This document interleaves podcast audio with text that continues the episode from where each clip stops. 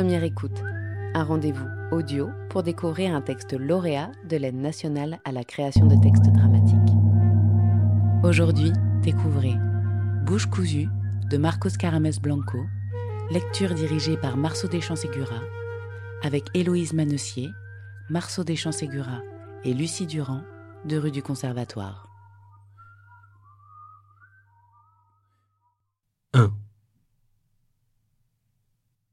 Au matin de ses 17 ans, Sidi se réveilla les lèvres closes.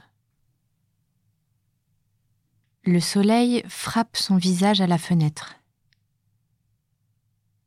Ses yeux, encore pleins de colle de n'avoir pas assez dormi, s'ouvrent lentement l'un après l'autre. Son lit est là, défait. Les draps sentent l'adoucissant, l'oreiller par terre, les posters de Dune, Billie Eilish, La Casa des Papels, Lil Nas X et Aya Nakamura toujours fixés au mur. Les meubles sont encore là, commode, armoire, bureau, autour du lit. C'est bien sa chambre. C'est bien sa chambre.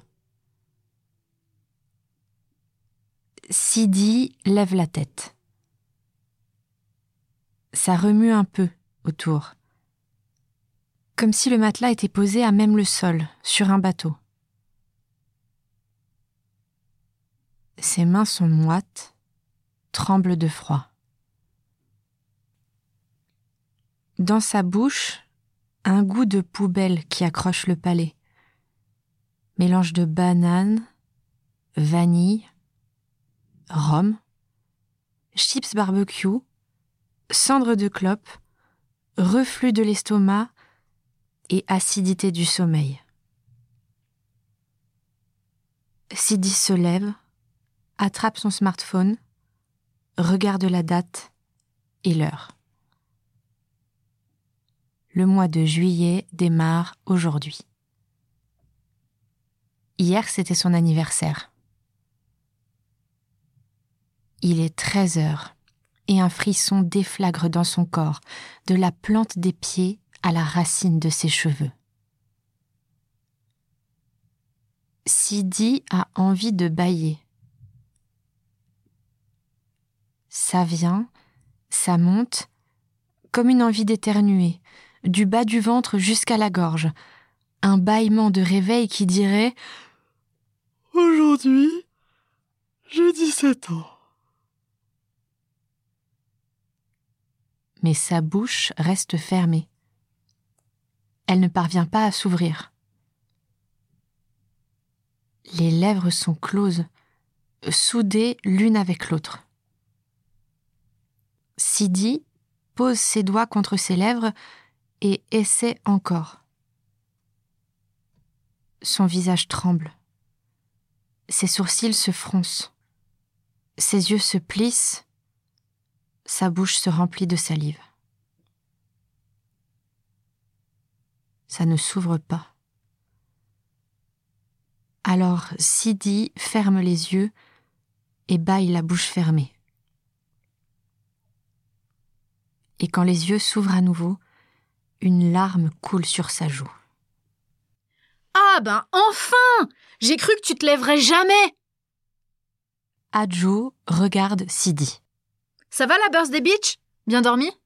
Sidi ne bouge pas, ne dit rien. Mille ans que je suis levée, moi.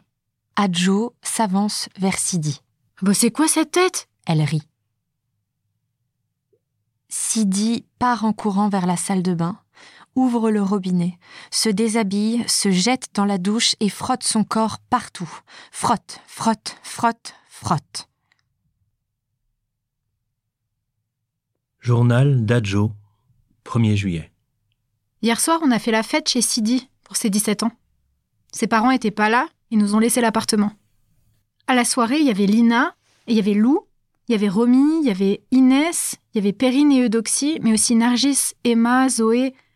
Puis il y avait Hugo, Solal, Samuel, Kossi, Dylan. Mais je le calcule même pas. Je comprends pas pourquoi Sidi les a invités. Bref, c'était trop bien. J'espère que Sidi a passé sa meilleure soirée. Moi, en tout cas, je me suis éclatée. On a tout bien nettoyé, les parents nous grilleront pas. J'ai juste la mort parce que Sidi et moi, on va pas se voir jusqu'à la rentrée. Je pars chez mes grands-parents pour un mois. Flemme. Et quand je serai rentrée, Sidi sera pas là à son tour. Jusqu'à la rentrée. L'été va être long. Debout face au miroir, Sidi inspecte son visage. Un premier point de couture a été fait sous le coin droit de la lèvre inférieure. Le fil est discret, ultra fin, rouge, rosé, violacé plutôt, tirant sur le marron, de la couleur des lèvres, en polyester, résistant. Et se plante donc par le coin droit de la lèvre inférieure. Il passe ensuite par l'intérieur de la bouche pour aller s'introduire dans la chair de la lèvre supérieure à l'embrasure. L'aiguille s'est un chemin. De haut en bas et de bas en haut, de droite à gauche. Sidi glisse ses doigts le long de sa bouche et compte les percées un trou, puis deux, trois, quatre, douze trous d'aiguille, six allers-retours du fil. Le bâti s'est brodé petit à petit, formant un zigzag régulier, impeccable, net, plus serré qu'une fermeture éclair. Un minuscule nœud au coin gauche achève l'ouvrage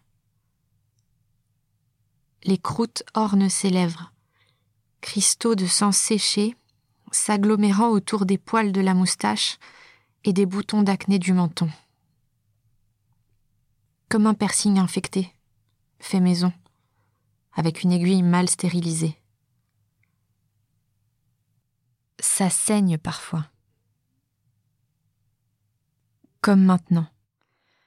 Lorsque Sidi tente d'attraper le fil par le nœud, et tire dessus, que la peau des lèvres se replie entièrement comme la fronce d'une robe en élastane. Ça saigne.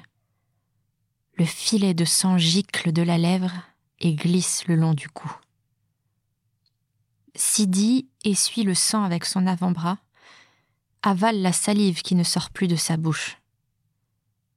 Sa langue gonfle sous le palais et un spasme le foudroie lorsque son père entre dans la salle de bain. Bon, t'es prêt? On t'attend là. Tout le monde t'attend. Qu'est-ce qui se passe? Sidi grelotte. Ça va, Sidi? Mhm. Bon, alors arrête de te pomponner et viens dans la voiture. On démarre. Sidi repasse sa main sur le quadrillage des fils en serrant sa bouche et expire par le nez. 2. Les semaines passent. Sidi, réponds-moi, s'il te plaît. Face au miroir, Sidi peine à savoir si c'est bien son corps, ou alors si c'est une hallucination, une vision paranormale. Je suis inquiète. Plus de trois mois que ses dents ont disparu de son champ de vision. Pourquoi tu parles plus? À l'intérieur de sa bouche, désormais asséchée de salive, Sidi les sent se ramollir, devenir de petites éponges toutes molles et gorgées de liquide. Tu sais que tu peux tout me dire.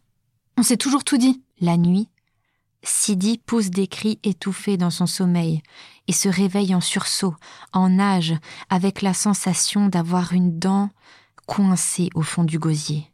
J'y arrive pas la bouche fermée, sa gorge racle et ses poumons expectorent. À parler?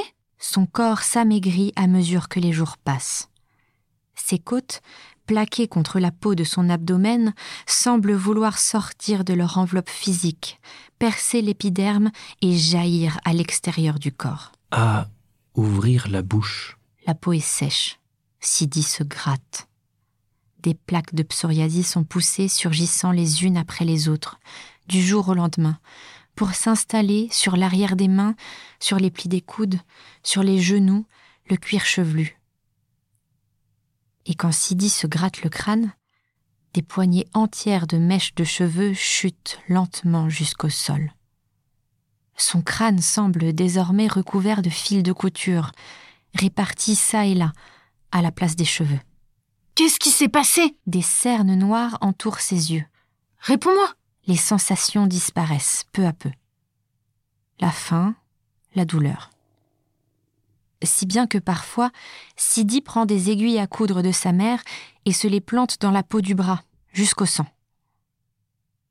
Juste pour voir s'il se passe encore quelque chose dedans, si le corps n'est pas complètement anesthésié, presque mort. Parfois, Sidi s'imagine tomber du haut d'un building américain. S'assurer que le fracas du corps contre l'asphalte provoquerait bien une douleur, même infime. J'y arrive pas. C'est tout.